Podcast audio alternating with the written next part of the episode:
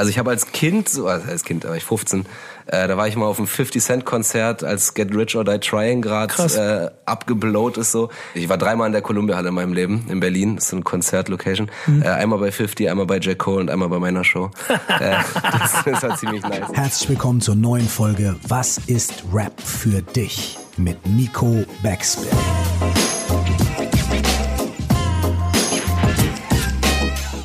Mein Name ist Curse, nie vergessen. Du musst Hip-Hop lieben, als wärst du immer nur Fan geblieben. Moin, mein Name ist Nico Backspin. Ich bin seit 20 Jahren Hip-Hop-Journalist, aber dabei immer Fan geblieben. Eine Sache, die mir sehr wichtig ist und die ich in diesem Format ausleben möchte. Denn ihr wisst es vielleicht nicht, aber viele von den Menschen da draußen, die ihr feiert und denen ihr zuhört, die sind auch Hip-Hop-Fans. Musiker, Politiker, Entertainer. Und genau diese Menschen will ich treffen in diesem Format. Ich will mit ihnen darüber reden, was Hip-Hop in ihrem Leben bedeutet, welche Musik sie gehört haben, wann die Kultur sie gewonnen und wann vielleicht auch wieder verloren hat. Dafür ist dieses Format da. Frei nach dem Zitat von Curse, du musst Hip-Hop lieben, als wärst du immer nur Fan geblieben, ist dieser Podcast von, für und mit Hip-Hop-Fans. Die erste Folge ist mit Felix Lobrecht, Comedian, ihr kennt ihn alle, erfolgreicher Podcaster und wahrscheinlich insgesamt eine ziemlich geile Sau. Also genug Gründe, sich mit ihm mal zu treffen und über Hip-Hop zu reden. Diese Idee hatte ich schon vor einiger Weile. Irgendwie habe ich dann offensichtlich diesen Gedanken in den Hip-Hop-Kosmos hinausgeschossen, sodass viele andere Hip-Hop-Formate auch die Idee hatten, mit ihm zu reden. Ich möchte an dieser Stelle gerne nochmal betonen, es war meine Idee und ich war der Erste, der mit ihm sprechen wollte. Ich bin jetzt wahrscheinlich aber eher der Letzte, der es veröffentlicht. Aber das ist egal, denn Felix Lobrecht ist Hip-Hop-Fan und damit auch zu Recht der Erste, mit dem ich in diesem Format über genau diese Liebe rede. Und wenn ihr euch fragt, was für ein Hip-Hop-Fan Felix Lobrecht ist, dann guckt euch die Zeichnung von Name Originals an. Die Cover, die ihr für jede Folge seht, sind quasi die Essenz aus dem Gespräch, das ich geführt habe. Ihr könnt also anhand der Zeichnung erkennen, was für ein Hip-Hop-Fan Felix Lobrecht ist. Wenn ihr es noch nicht ganz erkennt, hört jetzt einfach zu. Also, viel Spaß bei dieser ersten Folge ich find's witzig, dass du, dein, dass du deinen Namen mittlerweile, dass du Backspin mittlerweile so wie deinen Nachnamen sagst. Voll und ganz. Ich habe mich auch äh, dazu entschlossen, das jetzt so gnadenlos durchzuziehen. Ähm, ich kann ihn, glaube ich, schon eintragen und das werde ich auch machen. Ja, sehr gut. Aber damit verdecke ich auch ein bisschen die Privatsphäre. Mein Name ist Felix, Stand-Up Comedy und ähm, mein, was ist Rap für mich? Ja, Rap ist für mich äh, in allererster Linie mal einfach äh, die Musikrichtung, die ich rund um die Uhr pumpe und das, ich bin jetzt 30, seit mittlerweile 18 Jahren, würde ich sagen. Ohne große Ausflüge in andere Richtungen. Ich habe es eigentlich durchgezogen. Kannst du dich an deinen ersten Kontakt erinnern? Weißt du, wann du quasi angefangen hast damit? Was so das erste Mal war, dass du mitgekriegt hast, dass das Rap ist, was du da hörst? Es gab mal so eine ganz komische Zeit, Anfang der 2000er, wo so richtig trashige Pop-Songs immer einen so einen schlecht gerappten Rap-Part drin hatten. Kannst du dich daran erinnern? Klar, voll. Das gab so Snap the Power und dann I Got the Power und dann kam... Es gab immer einen so einen wacken Rapper Turbo irgendwie. B und der hat gerappt. Ja genau, es gab immer einen so einen wacken Rapper und äh, die Songs waren natürlich Schrott und so, aber ich weiß, dass ich als Kind das immer am coolsten fand. Und dann habe ich irgendwann relativ schnell rausgefunden, dass es auch nur das gibt. Und dann war, glaube ich, mein erster Rap-Rap-Kontakt war, glaube ich, Wu-Tang und oder Nas. Das weiß ich nicht mehr ganz genau. Du hast irgendwo mal erzählt, dass Nas Legende oder irgendwie so, glaube ich, für dich war früher, ne? Ja, auf jeden Fall. Also das, den fand ich, so, den fand ich vom Gesamtpaket Rapper. Also das ist für mich so der Prototyp Rapper irgendwie gewesen. So, der sah cool aus, hatte coole Klamotten, hat mega geil gerappt offensichtlich und hatte zumindest in den in den Songs, die damals äh, am Start waren, auch noch richtig geile Beats irgendwie. Und von da, kennst du ja selber, Alter, von da geht dann so eine Kaskade los, dann entdeckst du auf einmal Mob Deep und dann auf einmal die und auf einmal dit und dann tut sich auf einmal das Tupac-Universum auf und dann also geht's ja auf einmal so, so ein krasser Wow-Effekt. Ja. ja, vor allen Dingen äh, es ist ganz wichtig, dass du da ja offensichtlich eine richtige Hip-Hop-Schule gehabt hast, die persönlich ich auch immer sehr wichtig finde, damit man weiß, wo es herkommt und wo die ersten großen Speerspitzen waren, die quasi dazu geführt haben, dass die Leute heute klingen, wie sie klingen. Ja, ja.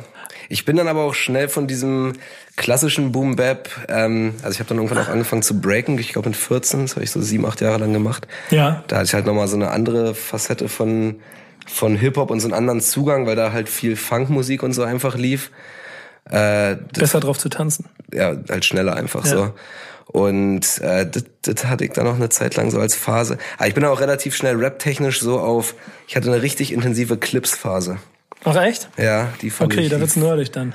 Ja, quasi. Ja, ja, ja, sehr gut. Da wolltest du dann das echte. Also, war, das jetzt, echte. war, war jetzt gerade ein Wortspiel wegen Nerd, die ja, produziert ja, haben? genau. Oder? Auch. Aber insgesamt auch ist es ja das, wo sich dann vor allem Kritiker sehr mitgeschmückt haben, dass es sehr, sehr, sehr guter Kram ist und das Mainstream. Clips, echt? Ja, ich dachte, Ja. das war so ein bisschen verpönt hier so. Ja, ja, aber Mainstream-technisch eben nicht angekommen ist. Ja, aber ja. kritisch. Das war damals, glaube ich, auch bei den Kollegen von der Juice Album des Monats und so. Lord Willin, eins der besten Alben ever. Ja. Ähm, kannst du dich eigentlich daran erinnern, wer dich damit in Kontakt gebracht hat? Weil du als Zwölfjähriger wirst ja wahrscheinlich nicht selbstständig losgelaufen sein und hast gesagt, ich kaufe mir jetzt mal Rap oder höre das jetzt mal, sondern es muss ja wahrscheinlich Leute gegeben haben, die dich dazu gebracht haben. Es gab in meiner Siedlung, bin in so einer sozialen Wohnsiedlung aufgewachsen und da gab's einfach zwei, also meine, meine besten Freunde damals hießen Dennis, Isa und Elias, das waren Zwillinge und deren großer Bruder und die waren, ich weiß nicht, wo die es her hatten, aber die haben Wu-Tang gepumpt und über die bin ich halt daran gekommen so. Und war quasi so wie eine Erleuchtung, kannst du dich noch dran erinnern? Ja, ja, total. Also es hat, ja, wie gesagt, hat sich wie so ein neues Universum aufgetan auf einmal so, weil ich kannte Rap halt vorher nur aus diesen kurzen Parts in diesen wacken Pop-Songs und als ich dann rausgefunden habe, dass es das auch in nur gibt, war es einfach, war das halt, äh, war das halt bedeutend, bedeutend krasser, ja. Kannst du dich an den allerersten Song erinnern, den du gehört hast, der wirklich Rap-Song war? Ich glaube, Wu-Tang Clan ain't nothing to fuck with. Ja. Tiger Style. Ich glaube, ich glaube, das war's. Oder Cream, eins von beiden. Aber ist krass. Und vor allem, ich muss auch sagen, das ist ja selbst egal, ob du jetzt direkt damit eingestiegen bist oder schon lange drin gewesen bist oder dich Hip-Hop irgendwann oder Rap ver- verloren hatte. Wu-Tang Clan und das, was sie gemacht haben, hat jeden, glaube ich, vereint auf etwas, worauf man sich äh, Darauf sagen konnte, war ist cool. ja auch heute noch so. Also auf Wu-Tang, kann- auf Wu-Tang können sich ja wirklich alle einigen. ja, warst, du, warst du hier auf dieser, wie hieß die Girls of Rap Tour zufällig eigentlich? Nee. Nee, weil da waren sie ja jetzt zum gefühlt hundertsten Mal auf irgendeiner Revival-Tour unterwegs Ja. mit Public Enemy und De La Soul. Und ich finde es auch immer einen ganz interessanten Effekt, wenn man sieht, wie diese Legenden dann über die Jahre altern, aber trotzdem auch immer das gealterte Publikum dahinterher rennt Ja, ja. und es immer wieder gucken will. So. Ich war auf dem Onyx-Konzert vor einem Jahr. Und? Ja, war erstaunlich geil. Ja? Ja, es war im SO36, das ist so ein relativ kleiner Laden in Berlin, da passen vielleicht so 500 Leute rein. Es war auch nicht ganz voll, es waren vielleicht 300 da. Aber das war schon echt fett irgendwie, weil die sind ja auch, wie alt sind die, Alter? No offense, Nico, die sind ja älter als du. Ja. Definitiv. Und, Und- da bin ich sehr stolz drauf. Und die gehen noch ab, Alter. Also ab, Ja, ich finde schon, Wu-Tang-Konzerte äh, gehen auch dadurch durch, dass die Leute da nicht nur noch auf der Bühne stehen und immer, also bei Onyx, äh, bei Wu-Tang ist es so genau, dass sie immer nur hin und her laufen. Ich muss ganz kurz, ich hatte nämlich eine Geschichte, die ich zu Onyx erzählen wollte. Aber Wu-Tang, da laufen sie auf und ab und performen so. Während Ja. Onyx habe ich vor zwei Jahren auf dem Hip-Hop-Camp in Tschechien in so einem mini kleinen Hangar mit nur 300 Leuten und total überfüllt und Schweißtropfen von der Decke gesehen und das war Abriss hoch und ja, genau, die ja. sind halt wirklich voller Energie, Alter. ja, der Sticky Ich weiß nicht, ob, ja genau, ich Ja. weiß nicht, ob die Drogen nehmen oder ob die einfach wirklich jung geblieben sind, aber die flippen völlig aus. ist gut zu wissen, dass die, die ja schon früher durch Schreien groß geworden sind, auch noch mit 50 Dass auch noch genauso noch können, schreien. ja. Ja, genau. Ja.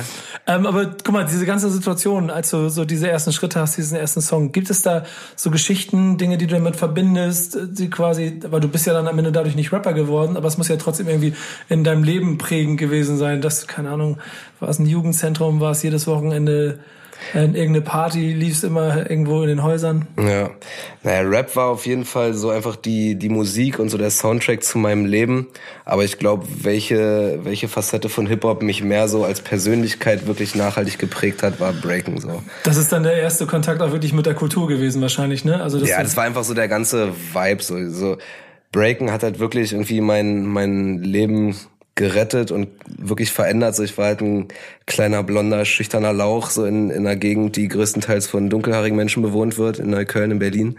So, und halt immer mega schüchtern und so. Und Breaken hat mir einfach so krasses Selbstbewusstsein gegeben, hab da mega viele Leute kennengelernt und da hatte ich halt so diese klassischen, die immer so ein bisschen pathetisch und albern klingen, also diese klassischen Hip-Hop-Magic Moments, Alter. Weißt du, Hau sie raus. Also mich, äh, klar, aber es geht mir hier vor allem darum, klar Ja, ja. zu machen, dass sie nicht nur Leuten begegnen, die dann wie ich 30 Jahre in der Kultur unterwegs sind. Ja, weiß nicht, Alter. Es gibt in Berlin so einen Jugendclub äh, in Kreuzberg, die Antenne, kennst du ja wahrscheinlich, so vom Namen her. Und da war halt, also Breakdance ist halt immer Training, ist halt einfach in irgendwelchen Jugendclubs, so, es kostet auch nichts, da geht man einfach hin, da wird trainiert so. Und äh, wenn du halt in der Antenne dann da bist, Alter, im Hochsommer, da sind irgendwie 70 Jungs so aus 80 verschiedenen Ländern irgendwie. Es pumpt der übertrieben laute Funk oder Hip-Hop so. Und das sind alles Leute, die sich unter normalen Umständen alle auf die Schnauze hauen würden, aber da sind wirklich alle irgendwie am Dancen und schreien, wenn da einer gerade irgendwie einen Beatkill macht. also so, so, so Gänsehautmomente, die einfach so völlig, völlig krass waren. Das habe ich halt mega geflasht. Und äh, ich weiß nicht, dann gab es irgendwie, ich weiß nicht genau, wann das war, gab's so, kennst du noch den Film Street Style? Ja. Das war ja so das Beat Street von unserer Generation, Ja. wo auf einmal alle tanzen wollten so, so Street Dance mäßig. Und da habe ich dann zu dem Zeitpunkt irgendwie schon vier, fünf Jahre getanzt. Und dann äh, war ich auf einmal der, der mega coole auf meiner Schule so. Was halt albern war, weil ich halt ein Deutscher war so. Und auf meiner Schule halt größtenteils keine Deutschen waren. Aber du konntest die Moves. Ich konnte halt breaken. So, Ja. und da haben sich halt so Streetdance-Gruppen dann formiert und ich war dann halt äh, in einer dabei, die dann halt voll, voll das Ding war, die auch später richtig groß geworden sind in Berlin. So Fanatics kennt man vielleicht. Ich hatte mit denen dann irgendwann nichts mehr zu tun, so, weil ich dann irgendwann eigentlich lieber nur breaken wollte. Aber ähm, ja, da war ich auf einmal so voll der, voll der coole Typ auf so einer Schule, auf der ich sonst eigentlich nur auf die Schnauze bekommen hätte wahrscheinlich. Was hat dich denn am Breaken fasziniert, außer der Tatsache, dass du dadurch cool geworden bist? Ich fand's einfach cool so. Also ich, es sieht äh, auch immer noch so. Es ist einfach unglaublich ästhetisch. Ich find's mega fresh einfach. Machst du es heute immer noch? Ja, ich keine Zeit mehr für. So, ich habe neulich einen Headspin gemacht, der funktioniert noch tatsächlich. Aha. Aber äh, nee, so schaffe ich nicht. Weil das Training, also um Breaken irgendwie einigermaßen voranzukommen oder zumindest das Level zu halten, musst du regelmäßig hingehen. Und das erlaubt mein, äh, mein Job nicht. Dafür bin ich zu viel unterwegs. Aber ich finde, es ist äh, bis heute etwas. Aber ich habe zum Beispiel mal, äh, sorry, Ja, dass ich unterbreche, äh, ich habe mal Erasmus in Istanbul gemacht. Ich habe Politikwissenschaften in Marburg studiert, wissen die wenigsten. Und äh, ich habe ich hab Erasmus in Istanbul gemacht. Und meine erste Anlaufstation, die damals war, habe ich nach B-Boys gesucht. So, gibt's B-Boy-Training in Ja. Istanbul, gibt's garantiert, gab's natürlich auch.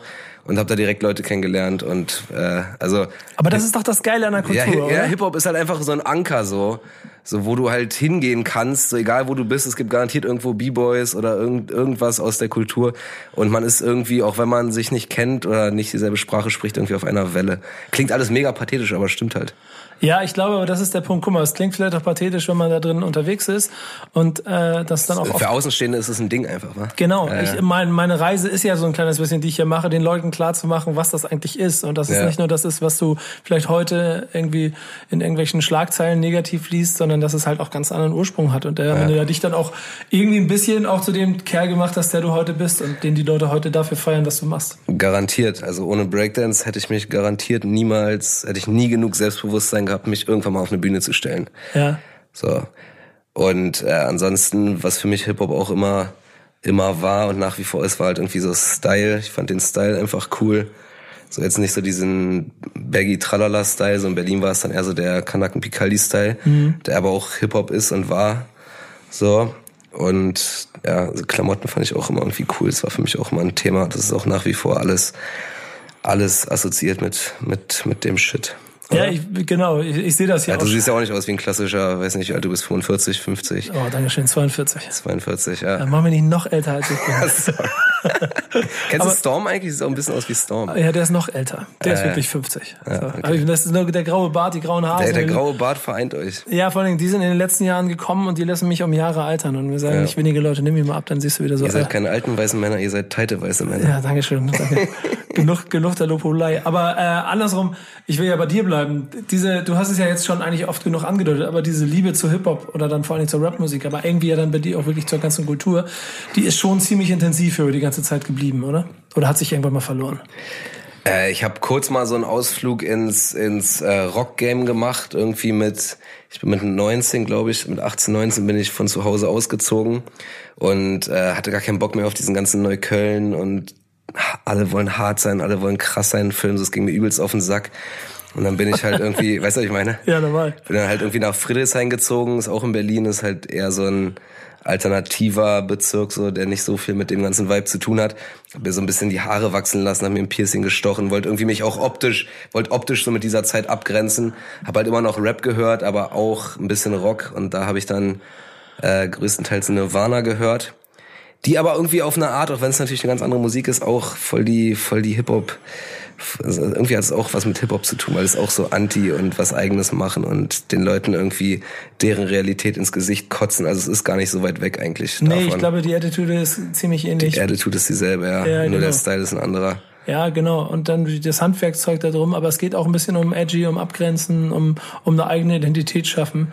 Äh, das ist ja, das, und auch einfach so ungefiltert macht. Leuten Realitäten ins Gesicht kotzen. so. Ja. Und äh, ja, Nee, aber jetzt äh, nach wie vor Hip-Hop ist, ist am Start und wird auch immer am Start bleiben.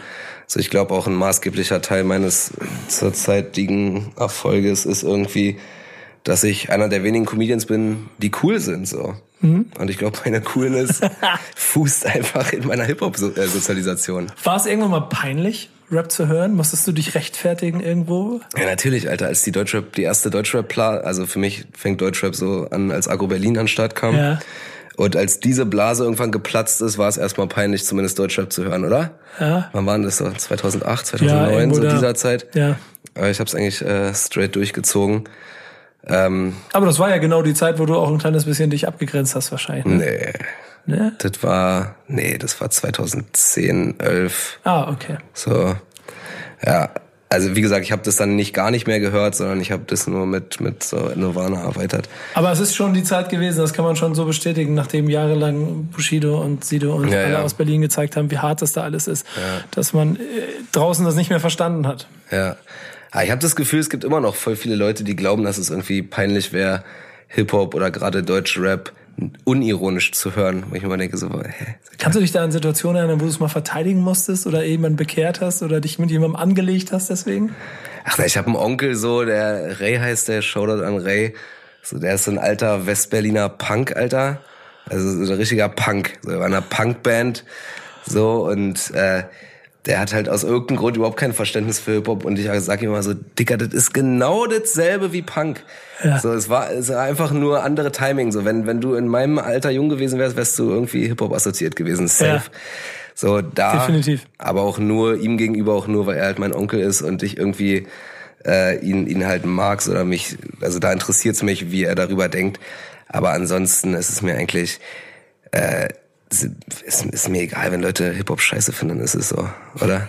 Ja, definitiv. Also es ist halt nicht mein Job so. In deiner Position ist was anderes so. Ein Falk ist ja bei uns äh, in der Szene immer derjenige gewesen, äh. der den Hip-Hop-Verteidiger-Kreis äh. wieder gemacht hat. Ich halte mich da ein bisschen zurück, weil den Falk vorschicken und dann ja, sorgt mir ist es auch einfach egal so. Also, weißt du, ich nicht. Aber du kannst dich auch daran erinnern, dass es oft genug es immer dieses Gefühl gab, ja, na, ja, man muss sich rechtfertigen. Ja, natürlich, aber ist doch egal. Ähm. Ja, ich glaube auch am Ende. Man muss, man muss auch einfach, die Leute müssen nicht alles verstehen. Ich verstehe ja auch nicht alles. Ich habe auch nicht für alles Verständnis. Und es muss halt in alle Richtungen gehen. Wenn irgendjemand Rap oder Hip-Hop scheiße findet, dann ist es so. Hast und ich meine, Rapper gerade heutzutage geben sich auch wirklich viel Mühe, Hip-Hop in möglichst schlechtes Licht zu rücken, so öffentlichkeitswirksam, oder? Also, ich glaube so. Es gibt gerade wirklich nicht viel zu verteidigen, wenn sich alle Rapper untereinander boxen wollen und äh, zurzeit wirklich jedes Lied nur Gucci und Rolex ist so, sagte er in seinem Gucci-Shirt mit der Rolex um, aber... Wollte ich gerade äh, sagen, so, du, du, du erfüllst dann ja aber auch wahrscheinlich alle Klischees mit Gucci und Rolex und anderem mit dran, oder? Ja, ich feier den Style so. Ich hab, ich find's cool. Und, und bin gerade in der glücklichen Position, mir das leisten zu können. Und äh, früher hatte ich nie Geld, jetzt habe ich welches und gönn mir, worauf ich Bock hab. Aber das also, ist übrigens auch wieder Hip Hop. Ja, mega. Aber ja. du weißt, worauf ich hinaus will. So, also ja. Rapper geben sich gerade keine Mühe, Hip Hop in gutes Licht zu stellen. So. Nee. Warum soll ich's dann machen? ja, das Gott, es sind ja mittlerweile, Alter, die sind 30, äh, Mitte, Ende 30, Anfang 40 so und wollen sich zum, zum, zum sich Boxen verabreden. So, und machen so Welle über, über Instagram, so. Denke ich mir so, Leute, Alter, dann schlagt euch halt einfach, so ich bin ja nicht mal prinzipiell gegen Gewalt. So, manchmal kann man eine Sache halt einfach schnell mit einer Schlägerei klären, dann ist aber auch gut. Aber ähm, so diese Kinderkacke drumherum, ich weiß es nicht. Ja, ist es auch etwas, womit man, glaube ich, also zu kämpfen hat, vor allen Dingen dann auch in meiner Situation, auch deswegen kommt hier auch diese Frage an dich, häufiger mal damit beschäftigt ist, das Ganze zu erklären, was man da eigentlich macht. Ja, ja. Ähm, ich hab's ja, aber hast du in deinem Leben eigentlich auch schon mal wirklich aktiv mit Rap beruflich zu tun gehabt? Äh, wann kommt das hier raus? Ähm, das kann ich noch nicht ganz genau sagen. Ach so, na, ich, ich habe mal einen Rapper interviewt, sagen wir mal so. Stimmt, ja, das wird dann auf jeden Fall schon passiert sein. Ja, ja ich habe mal einen Rapper interviewt, aber ansonsten nicht. Ne. Also ich weiß, dass mittlerweile viele Rapper, die ich schon immer cool fand, so äh, mittlerweile auch mein Zeug cool finden. Das, das freut mich sehr.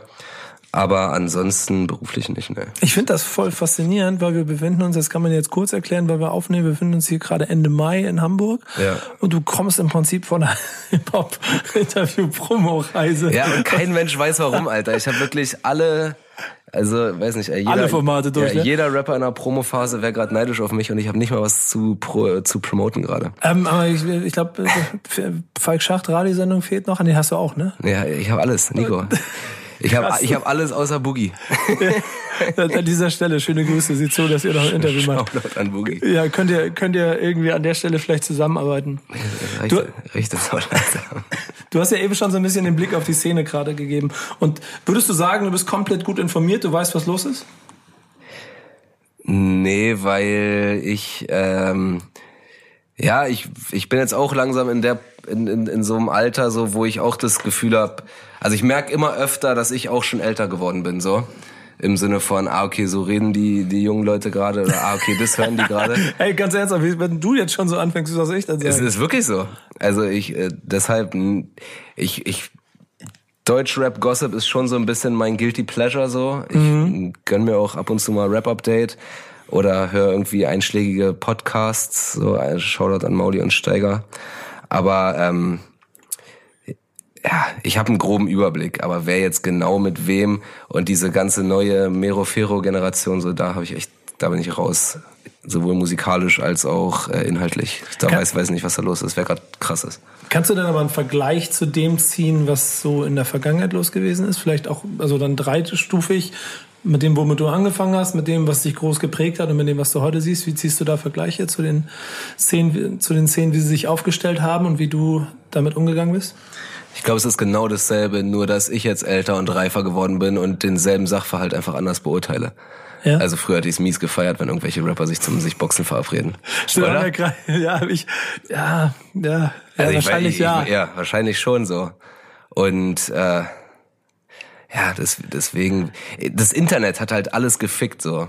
Also es hat halt alles krass verändert in alle Richtungen. Also YouTube, äh, Social Media und so, das hat halt äh, Streaming jetzt noch mal krass, hat halt wirklich alles verändert. Deswegen ist es auf eine Art voll schwer miteinander zu vergleichen, oder?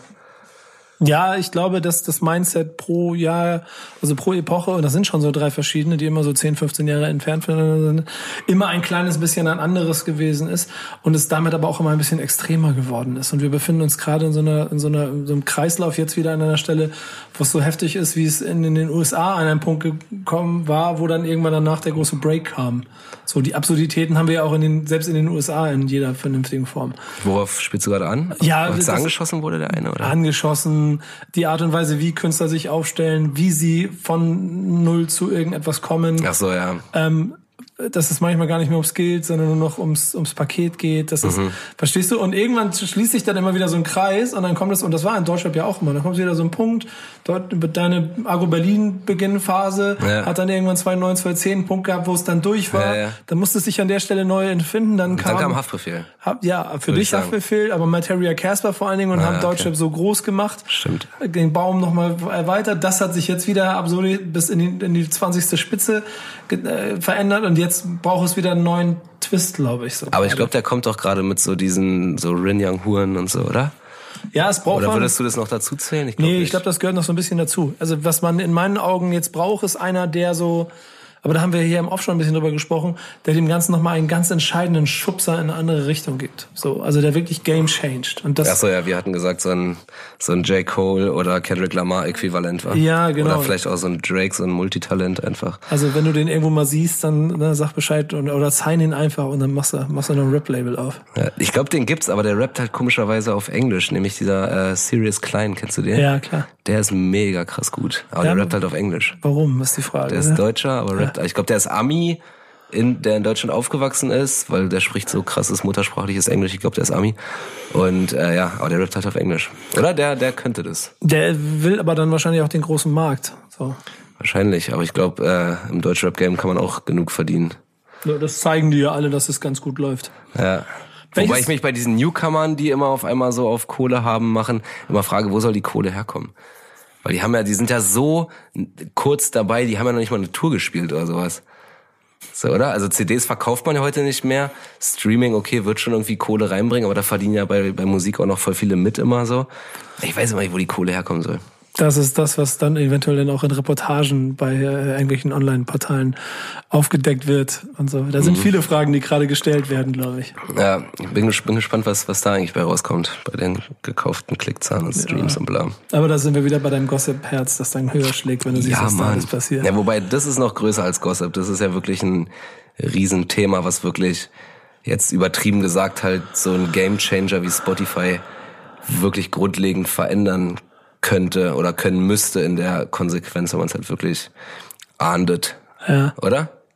Definitiv, ja. definitiv. Da, da hängt ja eine ganze Industrie Und äh, Spotify hat ja in letzter Zeit so krass das kom die komplette Musikindustrie verändert, was so äh, Track-Diversität und Track-Länge und so ist ja richtig krass, dass Songs einfach extra kurz gehalten werden damit man schnell über die Hälfte des Songs gehört hat, damit es als ganzer Stream gilt. Also also völlig absurd. Ja. So, ja, oder ja. dass die Beats so programmiert werden, dass sie in Algorithmen passen und so ein Scheiß. Das ist völlig absurd. So. Ja, aber das ist dann, guck mal, auch wieder Hip-Hop, weil das in seiner ganzen Lebenszeit oder immer in der ganzen Geschichte immer etwas wollte, ein Ziel hatte, nicht dahin gelassen wurde und dann gesagt, okay, fickt euch, Doppelmittelfinger, dann machen wir es halt auf unseren Weg. Und das ist, mhm. hat, hat US-Rap immer gezeigt an allen möglichen Stellen. Da ist es kulturell, hat es einen anderen Nährboot, ist ein bisschen einfacher. Aber Deutschrap war am Boden, also erfinden wir das Boxensystem neu und auf einmal ficken wir die Charts. Ja, ja. Streaming kommt, okay, Streaming gibt uns nicht genug Geld, dann ficken wir Streaming halt so mit allen Tricks, dass wir auch da erfolgreich sind und die ja, Rekorde brechen. Ja. So, und so geht diese Spirale die ganze Zeit weiter. Was ist eigentlich das wichtigste Rap-Album deines Lebens? Das wichtigste Rap-Album meines Lebens. Ja, das ist immer so, du hast mir so ein paar, paar so eine Fragen irgendwie geschickt, so auch was ist, was sind deine Top 3 Songs ever? Kommt noch, kommt ja, noch. Ist, nicht spoilern. Ja, nee, aber das, ja, aber es ist genauso wie bei dem wichtigsten Rap, äh, wahrscheinlich Lord Willin. Ich, von Clips. Ich glaube, das hat mich wirklich, äh, für immer so krass an dieses, an diesen ganzen Film gebunden, so. Weil das war auch so das erste Album, was ich mir damals irgendwie so, früher hatte man halt irgendwie so, so, ich weiß nicht, meine Kumpels hatten da, wie gesagt, halt irgendwie so Wu-Tang-Mucke oder dann hast du da mal das gehört und da mal das. Aber Clips war so das erste Album, wo ich mich eigeninitiativ drum gekümmert habe, dass mir mein damaliger Breakdance-Trainer Ivan das bitte irgendwie brennt, damit ich dieses Album als in Gänze als als CD für mich allein zu Hause habe. Deshalb wahrscheinlich das. Krass. Ja. Da hätte ich jetzt überhaupt nicht mit gerechnet. Finde ich eine sehr diepe Auswahl. Finde ich sehr spannend. Ja, ist interessant. So, du so, kennst ja, Alter. Manchmal hast du so Fragen, so da fällt dir, also gibt es so Sachen in deinem Leben, die dir selber erst auffallen, wenn du drüber redest. Ja, ja, finde ich aber gut. Finde eine sehr spannende Wahl. Und das ist auf jeden Fall dann auch ein Tipp, den die Leute Was sich. Was ist denn deins? Ah, böse Frage. Das, ich bin ja nicht hier, um diese Frage zu beantworten. Ich muss darüber nachdenken. Okay. Aber gut, ich habe diese Frage ehrlich gesagt schon oft genug gestellt bekommen. Und ich glaube, ich würde immer ähm, pauschal erstmal mit Bambule von Beginner antworten. Ah, krass, ey, das hat in Berlin null stattgefunden. Ey. Richtig. Und ich bin aber Hamburger. Ja, ja, ich weiß. Und hier hat es halt 100 stattgefunden. Und es hat vor allen Dingen, weil es 98 gekommen ist, dann auch einfach für fünf Jahre lang alles geprägt, was passiert ist. Mhm. So alles. Jeder Künstler in ganz Deutschland wollte so sein wie die, klingen wie die. Und es war das erste Deutschrap-Album, das es geschafft hat, einfach mal zehn oder zwölf Songs, wie viel das hatte. Jeden Song, jeder Song war gut. Mhm. Jeder Song hat für das, wenn du, wenn du Beginner mochtest, du, du verliere dich gerade hier ja, innerlich. Nee, ich denke ich denk gerade nach, was mein Äquivalent dazu ist Maske, glaube ich, von Sido. Ja, genau. Das kann man so. Und du, also das ist der Moment, dass du denkst, jedes, jeder Song ist gut. Jeder ja. Song Oder ist von Bordscham ist das Skyline auch nach wie vor eines der krassesten Alben ever. Ja, bist halt, Bushi, Bushido halt streitbare ne? Person, aber ja. Bordscham ist das Skyline Maske. Und äh, Ansage Nummer zwei hat mich auch und halt diese ganzen Royal TS und Sekte-Mixtapes damals, aber wenn ich es wirklich auf, eine, auf ein Album runterbrechen müsste, würde ich, wäre es dann doch Ami-Rap, weil ich dann doch mehr Ami-Rap höre als deutschen Rap. Und dann wäre es Lord Willen. Ja, und das ist, das ist auch immer eine schwierige Frage, weil ich würde auch natürlich so per se Haftbefehl und russisch Roulette auch in eine ganz engere Wahl nehmen, aber genauso auch Materia mit zum Glück zur Zukunft, äh, zum, zum Glück in die Zukunft. Mhm. Äh, weil ich dann am Ende in der Mitte von Hip-Hop stehe und es vielseitig sehe. Naja. Und ich bin auch beim Pami Jay-Z Black Album Gangster Moment of Truth, aber genauso Kendrick mhm. Lamar Good, Good Kid Mad City. Ja, das ist auch krass. So, das ist immer für mich sehr, sehr schwer, mich da auf etwas ich zu Ich fand dieses Pimpe Butterfly übrigens überbewertet. Ja, ich mochte es auch nicht so. Oder? War ja, mir, war mir auch too nicht. Da fand ich, da fand ich sogar dieses, dieses Mixtape, was er danach rausgekommen Ja. hat, dieses Untitled Unmastered, das fand ich geiler. Ja. Und dieses Damn fand ich dann wieder gut. Ja, ich finde auch Damn und äh, Aber ich Kid, fand Mad auch hier dieses äh, Good Kid, Mad City, was, was, wie hieß denn das Ding davor? aus Section 80. Section 80. Das fand ich auch ziemlich geil. Der ist auch Das ist einfach. ja das mit Don't Kill My Vibe und so, wa? Das, nee, nee, das ist Good Kid, Mad City. das ist Good Kid, Mad City. Welches war das? Section 80? Ach, ist Section das- 80 ist mit High Power, Three Fingers in the Air. ja, genau. Fand ich auch schon gut. Ein sehr, sehr guter Typ, aber du bist ja derjenige, über den wir reden und nicht meine Musikgeschmäcke. Aber du hast schon das Onyx-Konzert eben angedeutet und das ist, da geht's mir dann noch um einen anderen Punkt. Du hast vier Konzerte geguckt in deinem Leben, Festivals mitgemacht irgendwann mal? Ja, geht. Ich habe äh, Konzerte vor kurzem erst, also ich habe als Kind, so also als Kind, da war ich 15, äh, da war ich mal auf einem 50 Cent Konzert, als Get Rich or Die Trying gerade äh, abgeblowt ist so in einer das ist witzig. Ich war dreimal in der Columbia Halle in meinem Leben in Berlin. Das ist so eine Konzertlocation. Äh, einmal bei 50, einmal bei Jack Cole und einmal bei meiner Show. äh, das, das war ziemlich nice. Ähm, aber genau, also es war halt bei 50 dann dann ewig nichts und dann habe ich irgendwie äh, dann dann dann irgendwie Onyx, so was halt voll das kleine Ding war. Und da dachte ich mir, ja, wie geil sind eigentlich Konzerte? Warum mache ich das nicht öfters? Und äh, irgendwie, ich war dann seitdem auf drei, vier Konzerten noch äh, und denke mir immer, Mann, wie geil ist das, mach das mal öfter, aber irgendwie dann mache ich es doch immer. Ich weiß auch nicht warum. Du Ganz brauchst komisch. Leute, die dich damit hinziehen und damit Ja, dann und voll oft bin ich halt auch selber unterwegs und habe halt selber Shows und irgendwie, wenn du, ich weiß nicht, Alter, ich hatte jetzt im letzten halben Jahr 80 Shows selber. So, und dann bist du auch mal froh, wenn du nicht irgendwo mit Menschenmengen unterwegs bist oder in so einer Location dann da rumhängst. Aber eigentlich mag ich Live-Konzerte echt gerne. Kannst du einen Unterschied ziehen von dem äh, Publikum oder den Konzerten, die du bei Rap erlebt hast und keine Ahnung, vielleicht sogar deine Metier? Ähm, tja, also ich glaube, also die, die Rap-Crowds, also wo war ich? Also ich war bei J. Cole, so, das war auf jeden Fall viel diverser als mein Publikum. So, mein Publikum ist mittlerweile nicht mehr nur deutsch, so, es wird schon auch diverser, so einer ethnografischen Zusammensetzung, aber ist dann doch schon deutsch, muss man schon, muss man schon ganz ehrlich sagen.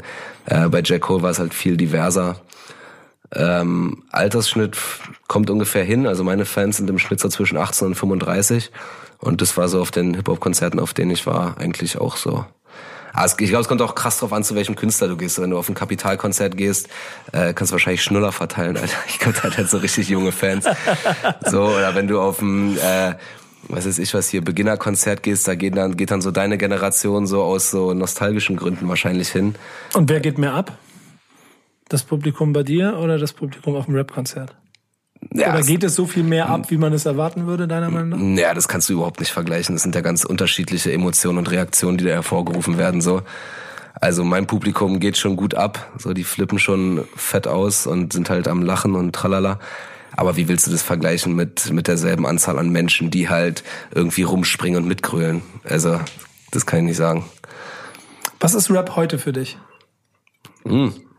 nach wie vor Soundtrack irgendwie meines Lebens so. Ich habe hab eine, eine Spotify-Playlist, die beim Einlass meiner Shows läuft, die in der Pause läuft. So, es ist die Musik, die äh, die mich vor Shows pusht. So, es ist die Musik, die die Emotionen, die ich gerade habe, äh, einfach verstärkt. Ich höre mir dann auch gezielt so dann die Musik an. Oder ist auch die Musik, die ich irgendwie höre, um auf andere Gedanken zu kommen. So, man, ist voll krass. Man kann ja auch wirklich so äh, das kann Mu- Musik generell, aber Rap im Speziellen finde ich. Man kann ja echt einfach, wenn man nicht so gut drauf ist, einfach irgendwie so, kannst einfach Nice for What von Drake anmachen, so dann bist du wieder, bist du irgendwie wieder gut drauf. Also es geht ja wirklich, so Musik kann ja wirklich voll Einfluss in die Emotionen und die Stimmung nehmen oder sie halt verstärken. Also es ist einfach, weiß nicht, ich höre rund um die Uhr Musik. Musik ist mir krass wichtig. So, ich habe eine ich habe eine, eine Anlage in meinem, in meinem Auto, die kostet 5000 Euro, weil es mir einfach wichtig ist, geilen Sound zu haben. Ich habe auch nie Leute verstanden, die Musik über einen Laptop hören oder so. Also ich bin ich war richtig sauer, Alter. Ich denke so, Dicker, Alter, da haben Produzenten monatelang dran gesessen und du hörst das über einen Laptop. Oder die so an Kopfhörern sparen. Ja, ja. Ich denke so, äh, gib doch die 10 Euro mehr aus, du Hirni, Alter. Ja. Danke für die Ansage, ist sehr gut und sehr wichtig. Absolut. Ich habe am Ende ähm, des Ganzen, oder wir gehen so Richtung Ziel gerade, noch so äh, zwei Rubriken, die ich gerne mit dir durchgehen möchte. Äh, in der ersten stelle ich dir Künstler vor. Was denkst du über Bushido? Was denke ich über Bushido? Ja, ey, ich kann den Mann nicht haten im Sinne von, ich höre seine Musik immer noch. Ich finde, der ist einer der Deutschrapper, der die zeitloseste Musik gemacht hat. So, vom Bordstein bis zur Skyline, wie gesagt, eins der besten Deutschrap-Alben ever. Für mich vielleicht sogar das Beste. Und selbst relativ aktuelles Zeug, so wie dieses CCN 3, fand ich auch noch mega gut. Ich finde, es gibt keinen deutschen Rapper, der einen so schnell in diesen melancholischen Gangster-Straßenfilm zieht wie Bushido. So alles andere, was da im Hintergrund läuft, so, keine Ahnung. Dafür weiß ich zu wenig. Ich glaube, er ist unsympathisch. So, ich habe mir auch Interviews mit ihm reingezogen. Ich finde ihn nicht sonderlich sympathisch. Und er ist auch nicht mal ein richtiger Musiker, glaube ich. Weiß es nicht. Aber irgendwie die Songs, die er gemacht hat, die sind wirklich zeitlos und krass. Zweiter, was denkst du über Haftbefehl? Ja, genau dasselbe. Tatsächlich. Ja? Nur, nur, dass ich äh, über den menschlich jetzt gar nichts Negatives erstmal vor Augen habe, weil ich den finde ich sogar mega sympathisch und krass interessanter Typ. Hat Deutschrap auf eine Art auch nochmal den übelsten neuen Push gegeben, finde ich. Und ist für mich einer der besten und interessantesten Rapper dieses Landes. Was denkst du über Jan Delay? Kriegt mich null, hat mich nie gekriegt und ähm, ist absolut nicht meins. Also für mich, für mich war Rap, ich mag am meisten eigentlich immer so, ja, weiß nicht, Assi ist vielleicht so Straßenrap. Ich mochte immer so Straße und auf die Fresse Rap. Und ähm, ich glaube, Flair hat es mal in einem Interview gesagt, so, das fand ich eigentlich ganz, ganz gut. So, als sich in Berlin halt die, die Leute drumherum geboxt und abgestochen haben, so, da konnten wir halt nicht so relaten mit, äh, yo, Digga, Füchse, oder? So, und äh, ja, da, da, da halte ich es mal mit dem Flizzmaster. Ohne dass ich jetzt der krasse Gangster war, aber so die äh, Agro Berlin war bedeutend näher an meiner Realität, wie ich aufgewachsen bin, als äh, bis das Rudel tollt.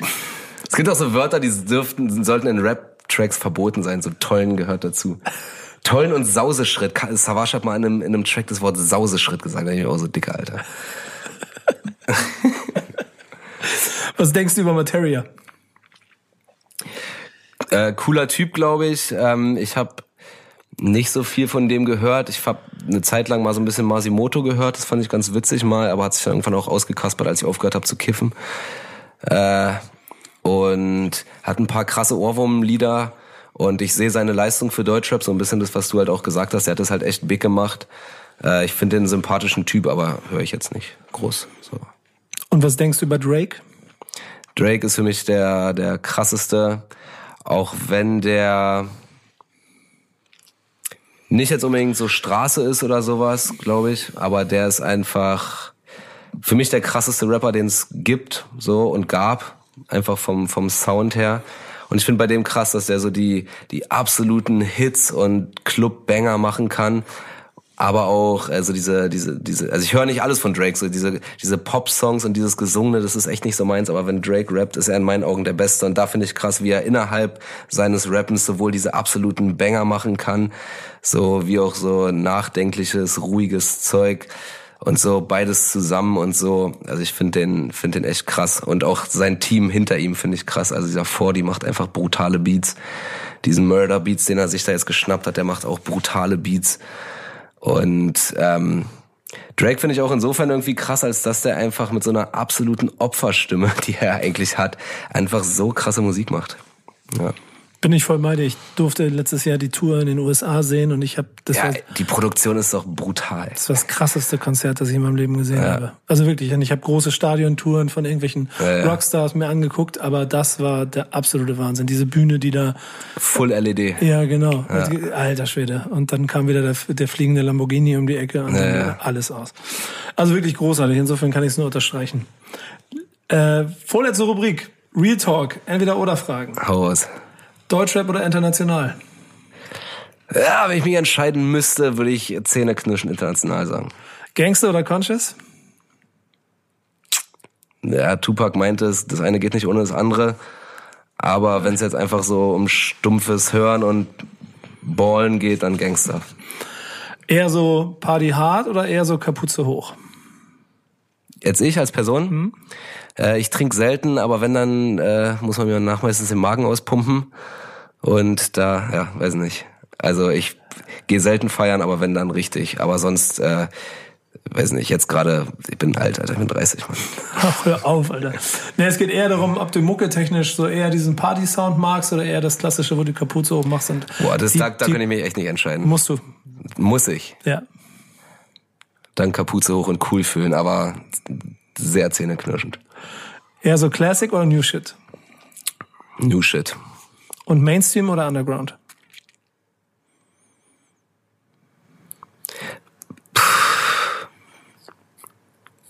Äh.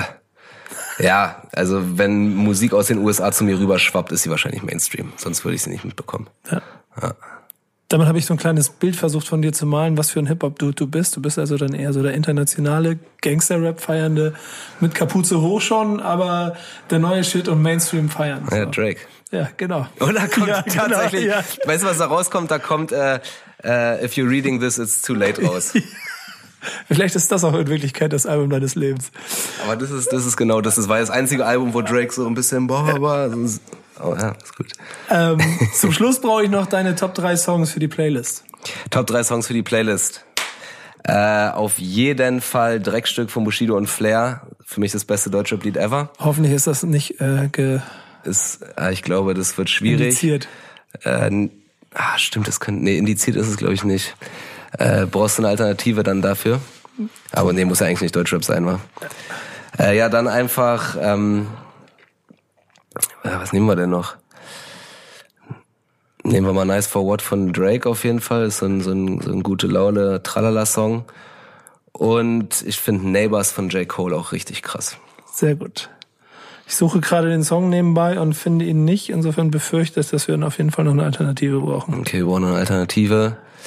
Dann sage ich mal, welcher deutsche Track, Track hat mich da noch hart, hart geflasht. Wahrscheinlich alles, was Berlin bleibt hart als Stempel hat, kann wahrscheinlich zu der Zeit indiziert sein. vom Botscham bis zur Skyline ist, glaube ich, ist, ist das auch indiziert? ja, Also das, das bin ganze mir, ich Album. bin mir nicht so sicher. Vor allen Dingen, weißt du, Weil was, bei Nacht war auch krass. Hat Ja, auch das stark. mitgezogen. So. weißt du, was aber da ganz interessant ist, dass früher auch Alben indiziert wurden, die heute so nicht mehr indiziert werden würden. Das Auf ist, gar keinen Fall, ja. Das ist total absurd. Wir finden es raus, Ja. ob ich diesen Song finde. Auf jeden Fall haben wir Ja, und wenn nicht, dann nimmst du einfach äh, meinen Blog, einfach weil das halt irgendwie so, was diese Art Rap angeht, äh, Deutschland aufgemacht hat. Ja, den Remix habe ich aber auf der auf der äh, Agro Ansage Nummer 3X oder die Live-Version Ja. von Bushido. Irgendwas werden wir nehmen. Digga, ich danke dir. Hat Spaß Ja, gemacht. Spaß gemacht, danke dir. Bis bald. Ciao. Yeah. Das war die erste Folge von Was ist Rap für dich? Ich hoffe, ihr hattet viel Spaß, ähm, wisst jetzt ein bisschen mehr darüber, was Felix Lobrecht für ein Typ ist, was für ein Hip-Hop-Fan er ist. Vielleicht habt ihr ja sogar Parallelen gefunden. Und denkt immer dran, dieser Podcast ist von Hip-Hop-Fans für Hip-Hop-Fans. Und wenn ihr Hip-Hop-Fan seid, dann teilt mir das mit. Schreibt mir bei Instagram, schreibt mir, was ihr von der Folge gehalten habt. Schreibt mir, wen ich vielleicht mal interviewen sollte. Wer also vielleicht auch Hip-Hop-Fan ist, aber gar nicht in der Szene und mir damit gar nicht bekannt. Vielleicht lade ich ihn mal ein. Der nächste Gast wird Sibylle Berg sein. Sie ist auch Hip-Hop-Fan. Die Geschichte dahinter ist aber ein bisschen anders, als vielleicht zu erwarten ist. Aber dazu beim nächsten Mal mehr. Danke fürs Zuhören und bis zum nächsten Mal hier bei Was ist Rap für dich? Bis dann. Ciao.